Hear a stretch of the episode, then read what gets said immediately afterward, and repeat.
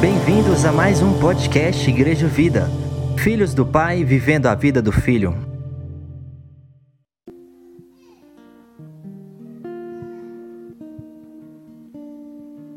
Graça e paz. Amém. Que bom estarmos aqui, né, queridos? Que bom. Cada domingo que a gente pode encontrar, estar tá aqui junto é é muito é júbilo no nosso coração, né? É muita alegria no nosso coração. Que bom estarmos aqui. Se você puder abrir, abrir a palavra de Deus aí em Atos, no capítulo 11, a partir do verso 19. Então os que foram dispersos por causa da tribulação que veio, que sobreveio a Estevão, se espalharam até a Fenícia, Chipre e Antioquia, não anunciando a ninguém a palavra, senão somente aos judeus. Alguns deles, porém, que eram de Chipre e de Cirene, que foram até Antioquia, falaram também aos gregos, anunciando-lhes o evangelho do Senhor Jesus. A mão do Senhor estava com eles, e muitos crentes se converteram ao Senhor. A notícia a respeito deles chegou ao ouvido da igreja, que estava em Jerusalém. E enviaram Barnabé até Antioquia. Tendo ele chegado e vendo a graça de Deus, alegrou-se e exortava a todos aqui, com firmeza de coração, permanecessem no Senhor. Porque era homem bom, cheio do Espírito Santo e de fé. E muita gente se uniu ao Senhor. E partiu Barnabé para Tarso à procura de Saulo. Tendo-o encontrado, levou-o para Antioquia. E por todo um ano se reuniram naquela igreja e ensinaram numerosas multidão. Em Antioquia foram os discípulos pela primeira vez chamados de cristãos. Amém? Vamos orar? Pai, nós te louvamos, Deus. Pedimos ao Pai, ao Senhor, que ministre nosso coração, derrama a tua graça sobre essa noite, Pai, sobre as nossas vidas, Deus.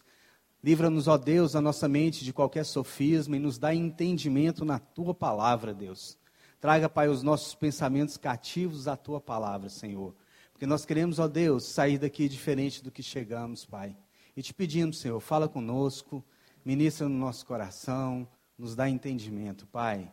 É a oração, Deus, que nós fazemos, Pai, em nome de Jesus. Amém, queridos. Podem se assentar. Amém. Eu li esse texto, queridos, porque é, eu quero ficar só com essa última frase que a, gente, que a gente falou. Em Antioquia foram os discípulos pela primeira vez chamados de cristãos. E às vezes, né, eu já tenho, acho que alguém falou esse ano, é, alguns dias aí que tem 20 anos de convertido, 21, né? Acho que foi a Marília. É, e às vezes eu me pergunto, né? O que, que é ser cristão? Né? Eu fico me perguntando muitas vezes. Ser chamado de cristão pela primeira vez. E aí você se lembra quando você falou para alguém a primeira vez, não, eu sou cristão. E aí a gente pergunta, o que é ser cristão? O que é ser cristão além de receber Cristo como Senhor e Salvador da sua vida? O que é ser cristão além de frequentar uma igreja que tem como base o cristianismo? Você já se perguntou? O que é ser cristão? É ser batizado? É fazer parte de uma congregação? É falar assim, não, eu vou lá na igreja, eu sou lá da igreja vida. Aí o povo fala assim, e essa igreja sua é o quê? É, alguém já me perguntou assim, né? Ela é renovada? Ela é pentecostal? Eu falei, é pentecostal. Mas às vezes a gente pergunta: o que é ser cristão? É ter um padrão moral? É ter um comportamento? Eu já reparti isso aqui uma vez, mas eu acho de muita relevância. É, a introdução de um dos últimos sermões do Dr. Stott, né, John Stott, um homem que com a sua vida contribuiu muito para, um, o evangelho né, mais moderno agora, com os seus livros, com os seus sermões, um homem que fez muita diferença, né? Eu amo o estudo do Stott de, é, de Romanos, né? Eu acho de uma clareza muito joia. E aí, um dos últimos sermões dele, né? Eu vou pedir licença aqui, vou ler a introdução do último sermão, um dos últimos sermão que ele escreveu. É, e ele falava assim: Lembro-me muito claramente de que há vários anos, isso é o Stott falando, viu gente? Sendo um cristão ainda jovem, a questão que me causava perplexidade, e alguns amigos meus também, era esta: qual o propósito de Deus para o seu povo? Uma vez que tenhamos nos convertido, uma vez que tenhamos sido salvos e recebidos vida nova em Cristo Jesus, o que vem depois? É claro que conhecíamos a famosa declaração do breve catecismo de Westminster. O fim principal do homem é glorificar a Deus e gozá-lo para sempre. Sabíamos disso e criamos nisso. Também refletíamos sobre algumas declarações mais breves, como uma das de apenas sete palavras: amar a Deus e a teu próximo. Mas, de algum modo, nenhuma delas, nem outras que pudéssemos citar, parecia plenamente satisfatória. Portanto, quero compartilhar com vocês um entendimento que pacificou a minha mente à medida que me aproximo do final da minha peregrinação neste mundo. Esse entendimento é: Deus quer que o seu povo se torne semelhante a Cristo. A vontade de Deus para o seu povo é que sejamos conforme a imagem de Cristo. Então, você vê um homem que chegou já no final da sua vida, que tinha certeza que já tinha chegado no final da sua vida. É interessante, né? Quando a gente vai ficando mais velho, né? eu estou beirando 50, a gente tem essa certeza que, que nós já estamos mais para o fim do que para o começo. Porque aparecem tantas coisas, né? E uma das coisas que aparece é a maturidade cristã. E este homem, né, que contribuiu com tantas coisas, ele falou que as respostas que ele, as dúvidas que ele tinha, a resposta que Deus colocou no coração dele durante todo esse tempo é que o seu povo, quem que é o seu povo? Hã? Eu, nós, né? Que nós nos tornamos semelhante a Cristo. A vontade de Deus para o seu povo é que sejamos conforme a imagem de Cristo. Se a gente olhar no dicionário lá, aqueles dicionários que tem na internet, é, cristão. Então, o, o, o, povo de Deus em Antioquia foram chamados de cristão. Se olhar lá no dicionário, biblicamente e originalmente, o significado da palavra cristão em grego é o quê? Pequenos cristos. Pequenos Cristo. Então, as pessoas que chamaram aqueles homens e mulheres de cristãos, olharam para eles e viram quem? Quem que eles viram? Jesus, Cristo na vida deles. Aí, só que, olha só, o que, é que o dicionário fala, gente, lá? Fala que pequenos Cristo é, é o que é, significa cristão no grego. Dando o sentido de que o cristão deve, deve ser uma cópia submissa de Cristo. E a designação está relacionada, não está relacionada, ah, perdão, a designação não está relacionada à religião de alguém, mas sim à identidade. Olha que legal, querido, isso é um conceito que você busca no Google e tem. Então, ser um cristão, um pequeno Cristo, não é uma questão de religião, é uma questão de identidade. E, a, e ele continua e fala assim: mas a identidade que essa pessoa tem com a pessoa de Cristo. É como eu me relaciono com Cristo. É como eu me identifico com a pessoa de Cristo. E essa identidade né, que a gente tem com a pessoa de Cristo, e como a gente se relaciona, tem a ver com como que eu me relaciono com o mundo e com as pessoas. Tem a ver como, como a minha maneira de viver. E não como uma maneira de viver é, apenas, apenas, viu, queridos, que isso é importante. Moralmente correto, tendo uma vida correta, mas como que eu me relaciono num todo com as pessoas. Isso vai mostrar quem que vive em mim, se é Cristo que vive em mim. Então, quando a gente pensa, são pequenos detalhes das nossas vidas que a gente se relaciona, no dia a dia se relaciona com pessoas. E aí, a gente tem esse testemunho de, de manifestar Cristo em pequenos detalhes. Mas a gente tem um testemunho também de manifestar Cristo na relação que a gente tem com as pessoas. De como eu vejo as pessoas.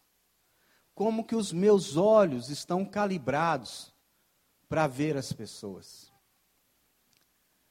É, esses dias, alguns dias atrás, estávamos reunidos nesse mesmo lugar e nós estávamos falando de, de ver as pessoas com os olhos da fé. O pastor Mário estava ministrando sobre isso. E aí, né, a minha querida irmã, amiga Marília, disse uma frase que foi muito jóia. E nessa frase que eu inspirei esse sermão aqui de hoje. Desde aquele dia, ficou martelando no, na minha cabeça, no meu coração. Ela disse assim: né, a gente estava falando de ver as pessoas com os olhos da fé. E ela falou assim: é, nós podemos aprender a olhar as pessoas com os olhos da fé. Aí ela fez aquela cara assim, de, quando a Marília faz uma cara de entendida assim, né? Ela faz, sabe por quê? Porque Cristo nos olhou assim. Aí eu fiquei pensando, né? E me veio à memória falou assim: é, Cristo realmente, ele olhava as pessoas de uma maneira diferente, olhava com os olhos da fé. E ele olhou para mim e para você com os olhos da fé. E aí hoje eu queria trazer esse aspecto de ser cristão, olhando para alguém com os olhos da fé. Com os olhos da fé. Você está em Atos, né? Eu vou te chamar para ir um pouquinho para frente. Em 2 Coríntios 5, né?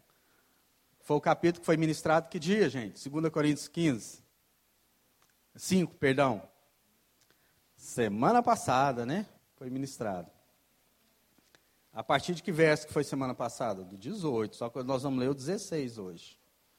Olha o que, que o apóstolo fala em 2 Coríntios 5, verso 16. Ele diz assim, 5,16.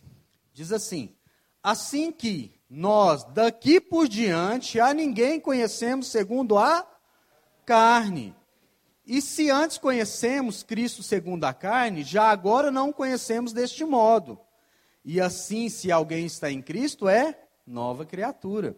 As coisas antigas já passaram e eis que se fizeram novas. Volta um pouquinho aí, 4,18 não atentando-nos para as coisas que se veem, mas para as coisas que não se veem. Porque as que se veem são temporais e as que não se veem são eternas. Então o apóstolo Paulo está nos ensinando a olhar as pessoas pelos olhos da fé. Porque nós olhamos para Cristo e podemos ver Ele em fé. E quando Cristo olhou para nós, ele viu a obra dele em, em nós. E não aquilo que nós podemos ver das pessoas. E aí eu olhando, né, agora eu, eu quero que você vá lá no Evangelho de João. Volta lá em João, nós vamos caminhar um pouco, né? Vamos deixar Atos lá, usei só aquela frase, é, é, aquela última frase lá, vamos falar em João, vamos, vai lá para João 3. E eu quero ressaltar, queridos, alguns encontros, né? Eu não vou trabalhar de forma profunda cada encontro, mas alguns encontros que Jesus teve com algumas pessoas. Com algumas pessoas comuns como eu e você. E, qual, e como que ele olhou para essa pessoa de uma maneira diferente, como ele olhou para nós. E às vezes, queridos, é, nós podemos olhar nesses textos que a gente vai ler, alguns desses encontros, e, e olhar como Jesus olha às vezes eu posso ser essa pessoa que está sendo encontrada por Jesus, e às vezes eu quero que você reflete também como eu me porto quando eu encontro uma pessoa desta forma. Então nós temos algumas maneiras de ver cada encontro desses, né? E aí vamos falar do primeiro encontro que está lá em João 3. Mas antes eu quero fazer uma pergunta para você. Você já encontrou alguém que aparentemente não tinha necessidade nenhuma? Pessoa que está tudo bem. Como que está a vida financeira? Tranquila. Como que está a vida moral? Top. Como que está a vida sentimental? Beleza. Aí a gente olha para essa pessoa e fala assim, é, vou ficar na minha, né? Não vou falar de Cristo. Tá tudo bem. Você já se encontrou uma pessoa assim ou você já foi uma pessoa assim? Que estava tudo bem. Eu me lembro que quando, quando eu, é, eu vim a Cristo, eu tava, a gente estava passando um momento em casa que estava tudo bem, trabalhando muito, vida de casal estava boa, filhos tranquilo, situação financeira estava boa. Aí, quando eu fui a Cristo, assim como Jesus encontrou, teve essa, encontrou essa pessoa aqui no capítulo 3, eu também vi que estava faltando muitas coisas, né? Então vamos lá ver como que foi esse encontro. Primeiro encontro, João 3, verso 1. Havia um fariseu chamado, eu podia dizer Kennedy, uma autoridade entre os judeus. Ele veio, ele veio a Jesus à noite e foi ter com Jesus. E lhe disse: Rabi, mestre, Sabemos que é mestre vindo da parte de Deus, porque ninguém pode fazer esses sinais que tu fazes, se, não estiver, se Deus não estivesse com ele. A isso respondeu Jesus: Em verdade, em verdade te digo que se alguém não nascer de novo, não pode ver o reino de Deus. Então, queridos, é, aparentemente, Nicodemos era uma pessoa que não tinha necessidade estava bem. Se a gente for olhar, né, até nos encontros que a gente vai conversar um pouco aqui hoje, ele é o top dos, dos caras que, que vai estar aqui. Engraçado que Jesus começa né, com esse top. Que o cara era, ó, um dos maiorais lá. Tinha uma grande, uma posição. Ele tinha prestígio. Ele sendo fariseu, ele tinha, né, que uma das coisas que a gente sabe sobre o fariseu, que ele tinha uma moral bem correta mesmo, bem, cuidava dos mínimos detalhes, cuidava dos mínimos detalhes. E, e é interessante que, de certa forma, né, ele recebe Jesus, ele, com certeza ele teve uma excelente educação, e você vê que ele fala com Jesus lá, e ele é, é bem legal, né? Ele não, não acusa nem nada. Ele só fala, mestre, olha, essas coisas que você está fazendo aí tá, tá me colocando, tá me deixando aperreado aqui. Eu tô com, eu tô achando algo estranho. Isso aí só pode ser de Deus. E aí Jesus fala, ah, você tem que nascer de novo. E o Nicodemos apesar dele ter sido muito polido com Jesus, fala aqui que ele encontrou Jesus à, à noite. Porque ele era uma pessoa de reputação. E Jesus, pelo que a gente vê aqui nos evangelhos, ele não andava com gente de reputação. Na classe social, ele era filho de quem? De um carpinteiro. Nascida aonde? Nazaré. Tinha coisa boa que vinha de Nazaré? E aí o Nicodemos, né, apesar de ser muito polido, ele fala: melhor ficar na minha, melhor o pessoal não me ver junto com ele. Mas Jesus fala para Nicodemos: é necessário que você nasça de novo. É necessário que você reconheça que você tem uma necessidade. É necessário que você reconheça que você precisa de Deus. E aí, queridos, o Nicodemos, ele, ele, ele reconhece, ele tem essa chance, ele vê que, na verdade, ele era tão necessitado como, como as pessoas menos favorecidas, que não tinham prestígio. Que a necessidade dele não era material, mas era existencial que ele precisava de ter esse relacionamento com Deus. E aí, queridos, às vezes é, nós estamos na posição de Nicodemos. E às vezes nós, como cristãos, encontramos muitos Nicodemos por aí. Como que você tem portado? Você tem olhado para essas pessoas com os olhos da fé? Você tem, de alguma forma, pedido a Deus sabedoria para manifestar Cristo né, na vida dessas pessoas que que tá tudo bem. Queridos, porque quando a gente pega alguém nesse estado é bom demais, né? No sentido de a gente chega e ampara e tudo. Mas quando você pega alguém que é. Você olha e fala assim, vixe, por onde que eu vou chegar? Mas aí a gente tem que olhar e falar: olha, Senhor, eu quero olhar isso aí não segundo a carne, não segundo o que eu estou vendo, mas me ensina a ser um pequeno Cristo na vida dessa pessoa. Me ensina, me dá sabedoria, né? Eu reparti da última vez aqui sobre Tiago. Tiago fala assim: pede a Deus sabedoria e Ele te dá sabedoria. Pede a Deus. Mas, queridos, a gente não pode negligenciar, porque o Nicodemos, ele aprendeu que Deus nos ama tanto, que deu Jesus para morrer por nós, para fazer de nós nova criatura. E Deus continua agindo através da minha vida e da sua vida. Mesmo na vida dessas pessoas que parece que não têm necessidade nenhuma. Como que você se vê diante disso? É, cada encontro aqui agora que a gente tiver, eu quero trazer uma reflexão, um arrependimento. Você tem que se arrepender de, alguns, de algumas vezes que você olhou essas pessoas, principalmente com os olhos da carne, e falou: hum, ah, esse aí está tranquilo. Mas todos nós temos uma necessidade existencial. E essa necessidade, né, é do tamanho de Deus.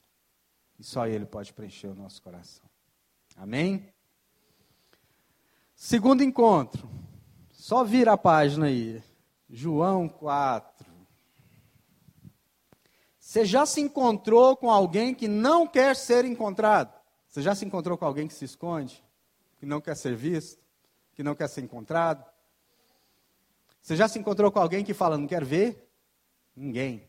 Você já se encontrou com alguém que às vezes você fala, liga, você está vendo que o negócio não está bacana, e a pessoa fala, não, está tudo bem. Não, vou aí. Não, vem não. vem não. É. Deixa eu quietinho aqui. João 4. Verso 16.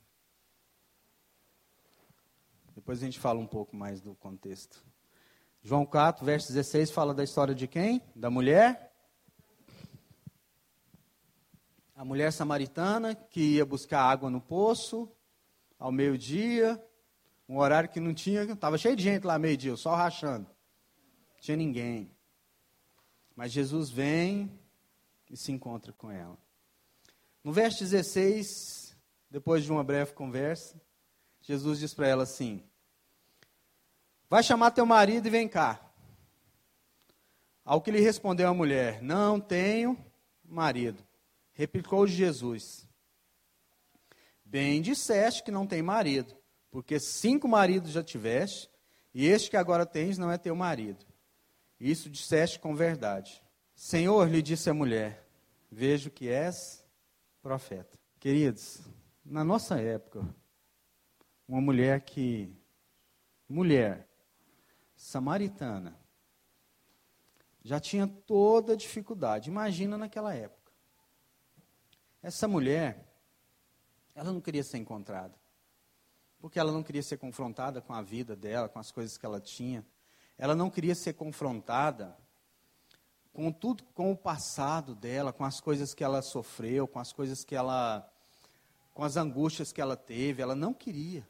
E essa mulher, queridos, era alguém que tinha uma história que nós sabemos que que ela não queria ver ninguém, porque ela estava ali buscando água num horário que não era propício. E aí Jesus vem e começa a conversar com ela. Jesus começa a olhar para ela. Eu acho engraçado que ela fala aqui: Eu vejo que tu és profeta, porque Jesus sabia da vida dela. É, nós, como cristãos, às vezes Deus pode revelar no nosso coração, mas Jesus era homem era Deus. Às vezes a gente olha para algumas pessoas que não quer ser encontrada e a gente não sabe da vida dela como Jesus sabia dela, dessa mulher. Mas a gente pode fazer uma coisa muito interessante. A gente pode se aproximar e perguntar. E perguntar, queridos, acho que eu já falei isso aqui algumas vezes, é perguntar olhando no olho. É perguntar com realmente com interesse por aquela vida. É perguntar: por que que você não quer ver ninguém? Como que você está? É perguntar de uma forma aonde a pessoa possa ver em nós compaixão e a pessoa possa sentir confiança. Sabe por quê, queridos? Porque é, já dizia nela o Oswaldo Montenegro, oi tudo bem é oi. E não é verdade quando a gente quer ser Cristo na vida das pessoas, quer ser cristão. Quando você pergunta, oi, tudo bem? Muitas vezes a pessoa fala, oi, tudo bem? Se você começar a falar, ela fala, não, oi, tudo bem? É uma forma de cumprimento, eu não quero saber nada, não. Mas se importar, é querer saber. É parar e olhar de maneira mais profunda, é desviar, às vezes, o seu caminho. Jesus falou que era necessário ele passar por aquele local. Não era o melhor caminho, mas ele tinha, ele sabia dessa necessidade. E ele passa lá e tem esse encontro com essa mulher. E essa mulher, queridos, quando Jesus olha e, e olha para ela e começa a lidar com a vida dela, ela começa a perceber que é, buscar água no poço era algo que era uma metáfora de como estava a vida dela. Porque a gente busca água quando a gente está com o quê? Com sede, né? Olha aqui.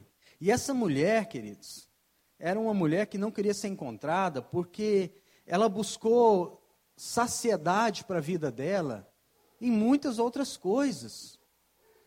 Com certeza, esses cinco, esses cinco relacionamentos que ela teve foram relacionamentos abusivos, relacionamentos que, que não era fácil naquela época ser mulher, queridos. Não era fácil. Hoje também, às vezes, não é muito fácil.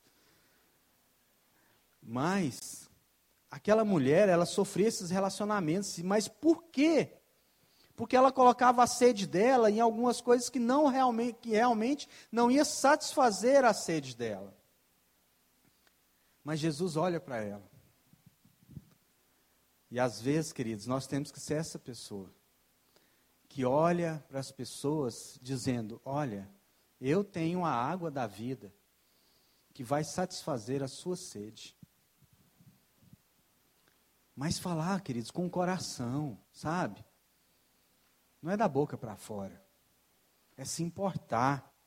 E aí eu acho muito interessante que essa mulher, ela começa a olhar e fala assim: Eu acho que tu és profeta. E aí ela vê que Jesus tinha a água da vida, que poderia satisfazer a sede dela que essa sede dela não seria satisfeita nos relacionamentos, na expectativa que ela colocava nesses homens, nesses relacionamentos, nesse próximo relacionamento que ela estava, mas que verdadeiramente a sede dela ia ser satisfeita em Cristo. E para a gente olhar para essas pessoas, e às vezes, às vezes nós também estamos com sede, e nós, né, às vezes, depois de muito tempo de caminhada, muito tempo de cristão, muito tempo de, de estar na igreja, né? Estou vendo aqui alguns jovens adolescentes que nasceram na igreja, mas às vezes estão com sede. Como cristão, queridos, nós temos que fazer como Jesus. Às vezes desviar o nosso caminho, parar um pouco, olhar. Às vezes ir atrás né, de quem não quer ser encontrado.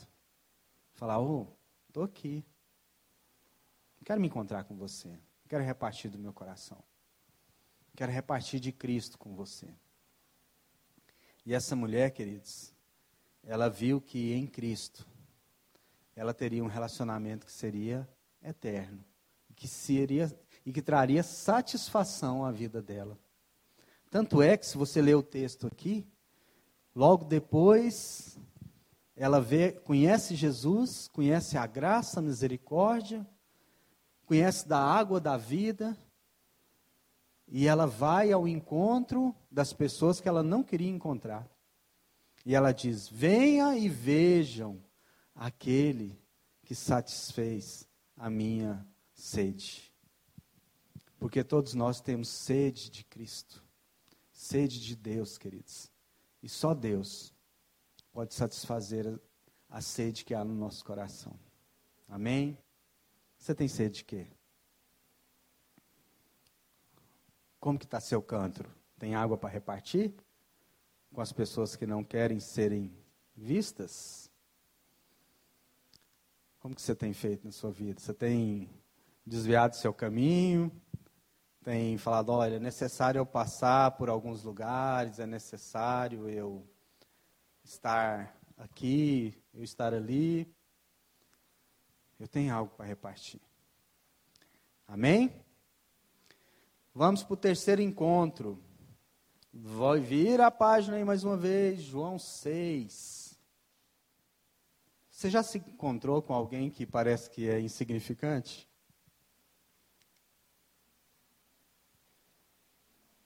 Porque tem umas pessoas que se escondem, igual que essa mulher, não querem encontrar ninguém. Mas tem umas pessoas que, que olham e falam assim: olha, eu sou insignificante. Você já se sentiu insignificante? Naquilo que às vezes você pode repartir, abençoar alguém, você fala, mas você olha e fala assim: hum, mas não tem nada. O que eu tenho é tão insignificante. Às vezes a gente se sente assim, não sente? Às vezes a gente se sente, né? É, o Homem Invisível, né? Quando eu era adolescente, tinha o Homem Invisível, né? Um filme mal feito. Na época, né? os defeitos especiais eram tão ruins, né? tinha um Homem Invisível. A gente, às vezes a gente queria ser o Homem Invisível para não aparecer, né? Mas, mas é horrível ser Homem Invisível. Às vezes a gente se sente assim, a gente sente algum, chega em algum lugar que você fala, eita, hoje eu estou de homem invisível aqui, ninguém me percebeu. E a gente se sente insignificante, né? Mas Jesus, ele, dependendo da situação, ele, ele olha para aquele que, às vezes, para a sociedade é insignificante, ele fala: Olha, você tem algo para dar. Né? Vamos ler lá? João 6, 5. Então Jesus, erguendo os olhos e vendo que grande multidão vinha ter com ele, disse a Felipe: Onde compraremos pães para lhe dar, lhe dar a comer? Mas dizia isso para o experimentar, porque ele bem sabia o que estava para fazer. Respondeu-lhe Filipe: Não lhes bastariam duzentos denários de pão para receber cada um um pedaço. Um de seus discípulos, chamado André, irmão de Simão Pedro, informou a Jesus: Está aí um rapaz que tem cinco pães de cevada e dois peixinhos. Mas isso que é, mas, mas isso que é para tanta gente? Então, tinha um rapazote, um menino, que tinha cinco pães e dois peixinhos que precisava de alimentar uma multidão. E eu acho interessante, queridos, que é, nessa sociedade em que eles viviam, né? Hoje, hoje não, hoje é muito bom ser menino, ser, ser adolescente. Hoje os meninos são. Tem uns que são rei em casa, misericórdia. Mas naquela época ali, gente, menina era insignificante, não tinha palavra, não tinha coragem de levantar a voz, de falar. Estava ali só, era um coadjuvante ali, era um, um figurante na história. Menino não existia, gente. Né? É, como eu disse, né, está beirando os 50. Eu acho que eu fui um pouco mais privilegiado, mas ainda fui dessa época que. Né, hoje é todo diferente, né, mas na época do Jornal Nacional a gente não podia nem respirar na sala. Rapaz, se respirasse lá, seu pai está vendo o jornal. Hoje, coitado dos pais, fica, levanta para um ouvido perto. Do... Gente, eu, tem dia lá em casa que eu falo assim: Gente, eu quero ouvir. E olha que não tem menino lá mais, hein? Mas, aquele jovem, aquele menino, aquele rapazote lá, ele, ele se manifesta.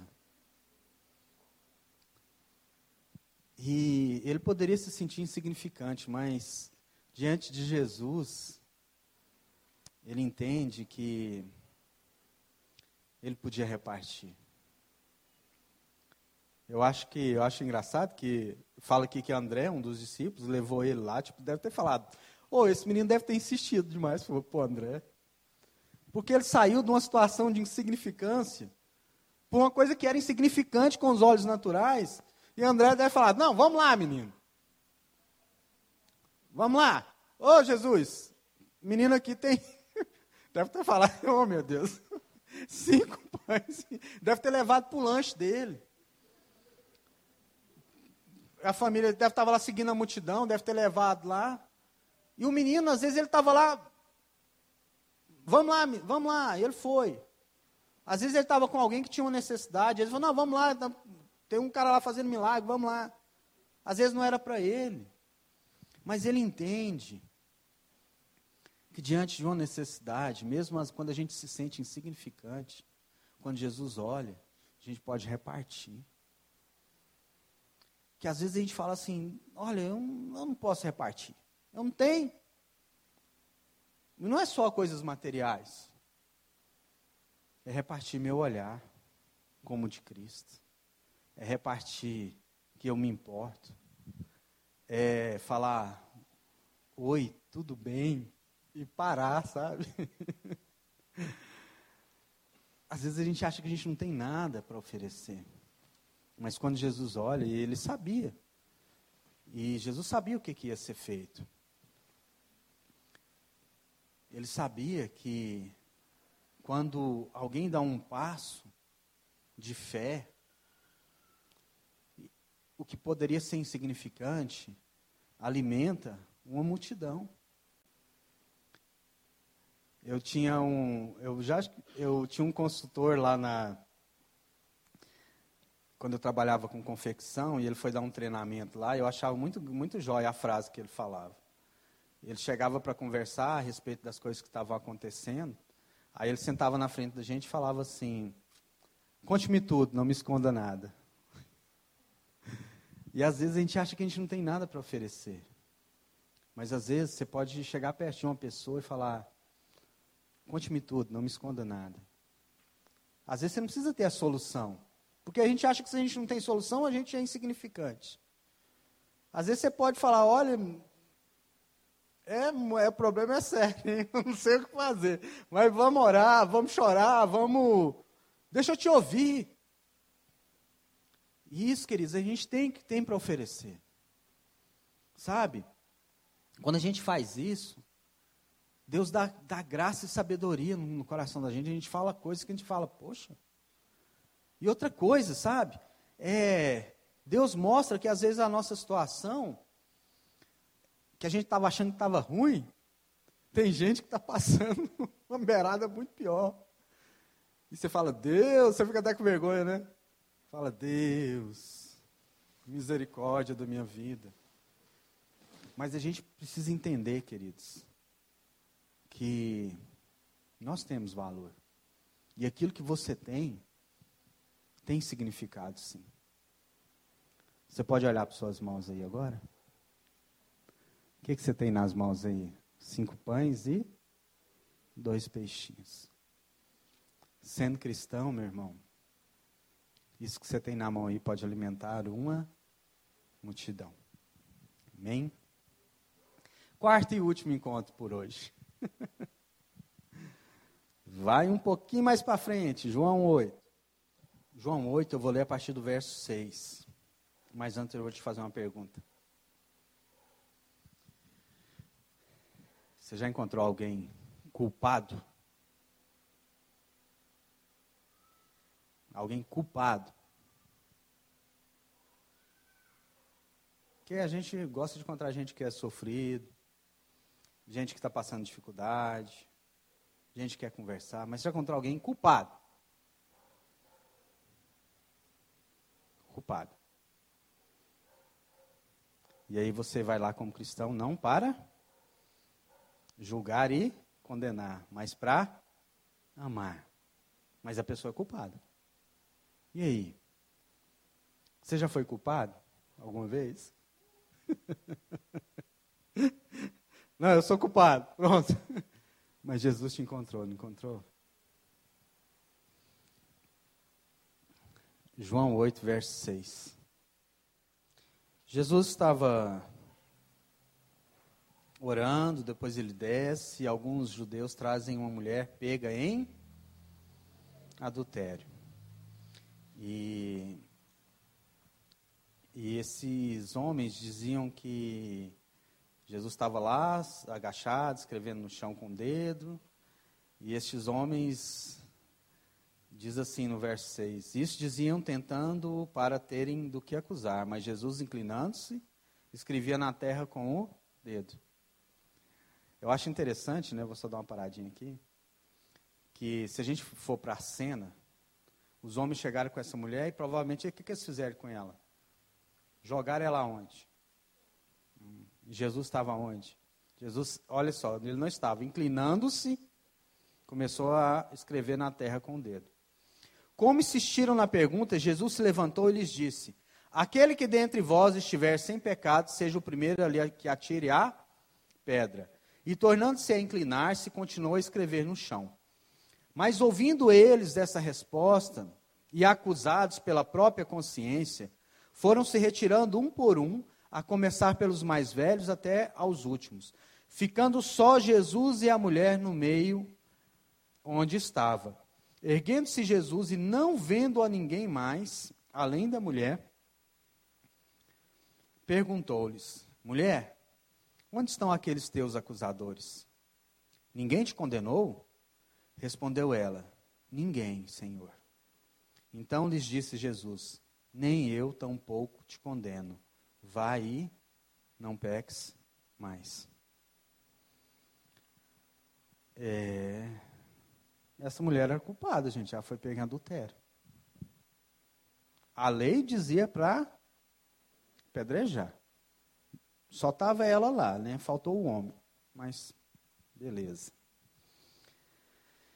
É...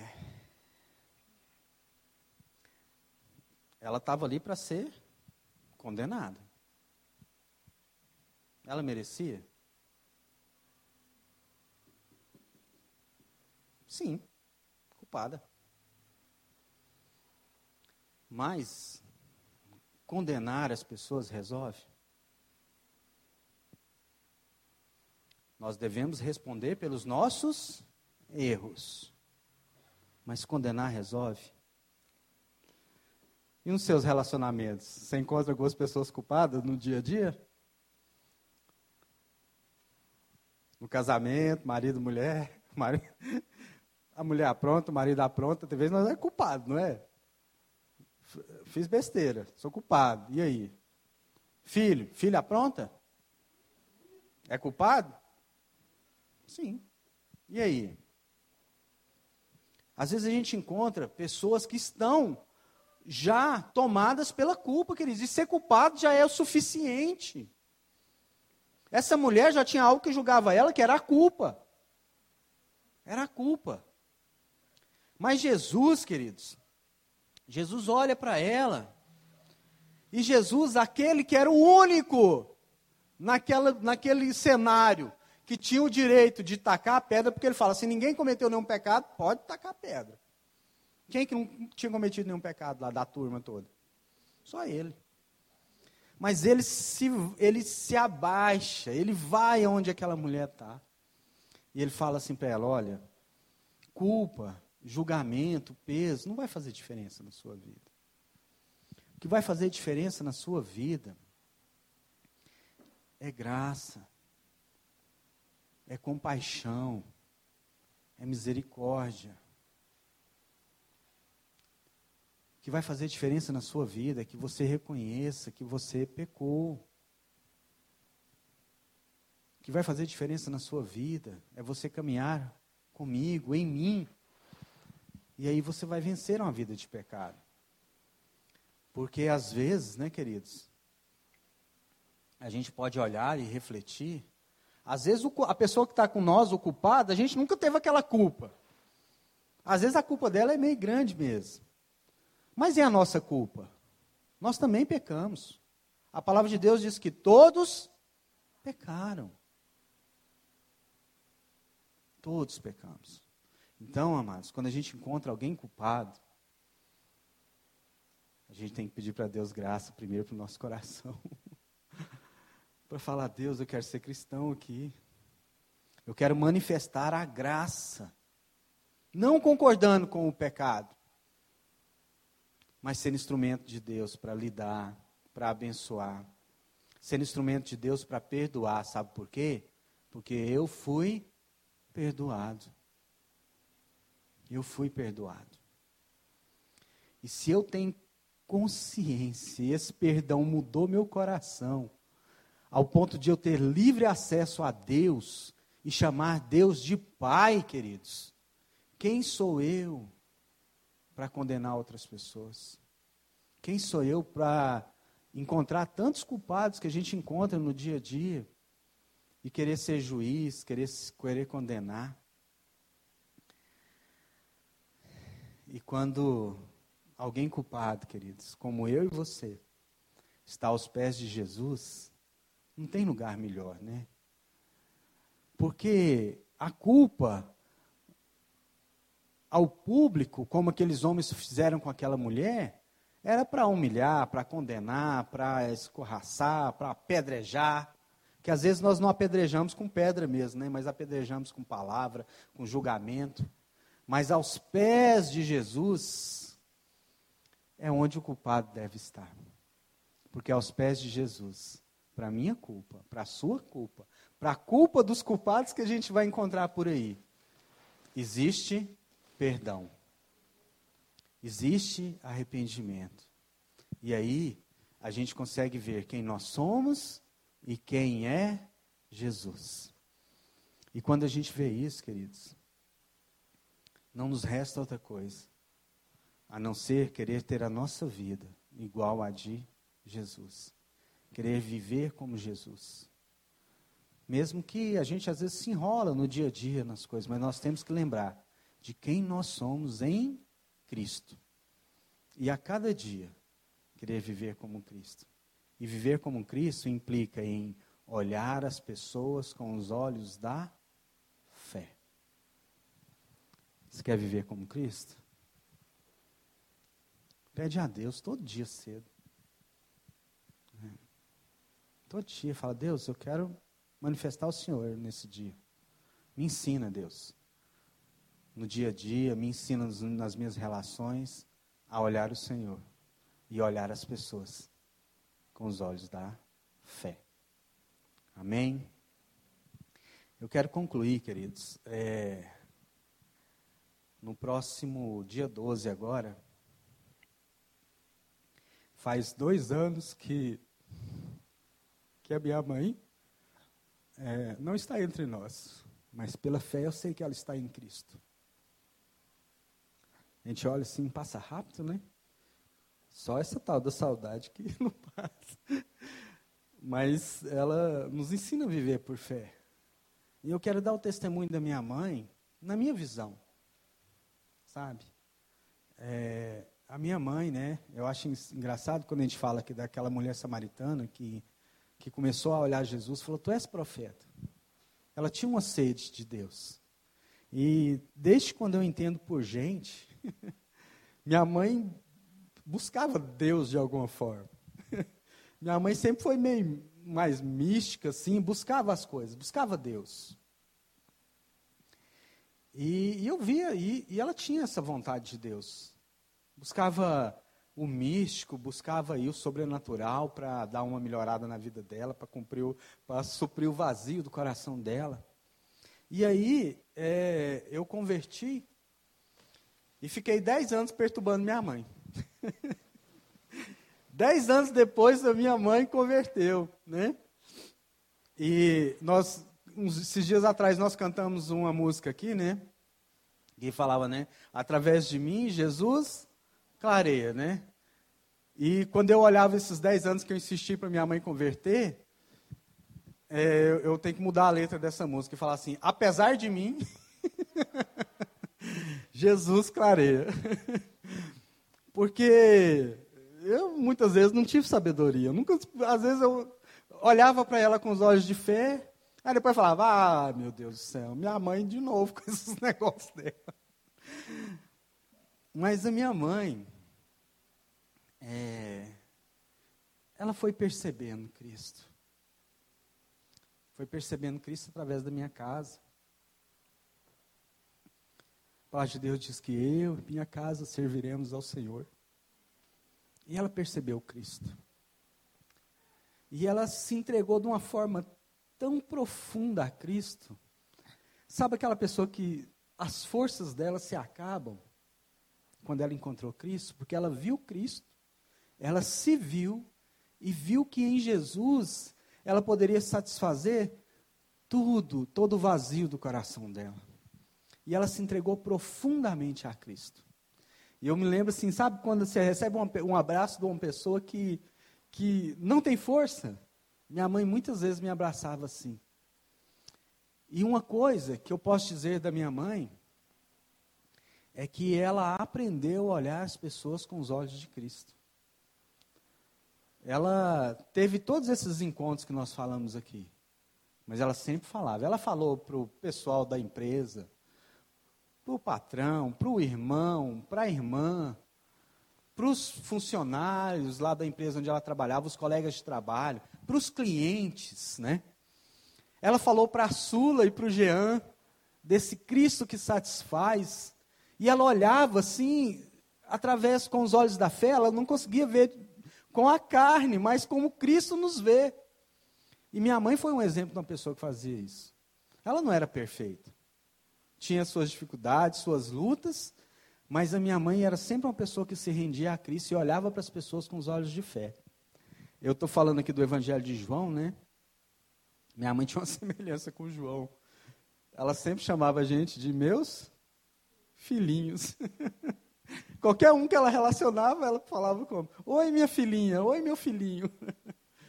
Isso é de, uma, é de olhar para a pessoa com um coração que, que crê que em Cristo essa pessoa é nova criatura e não faz distinção.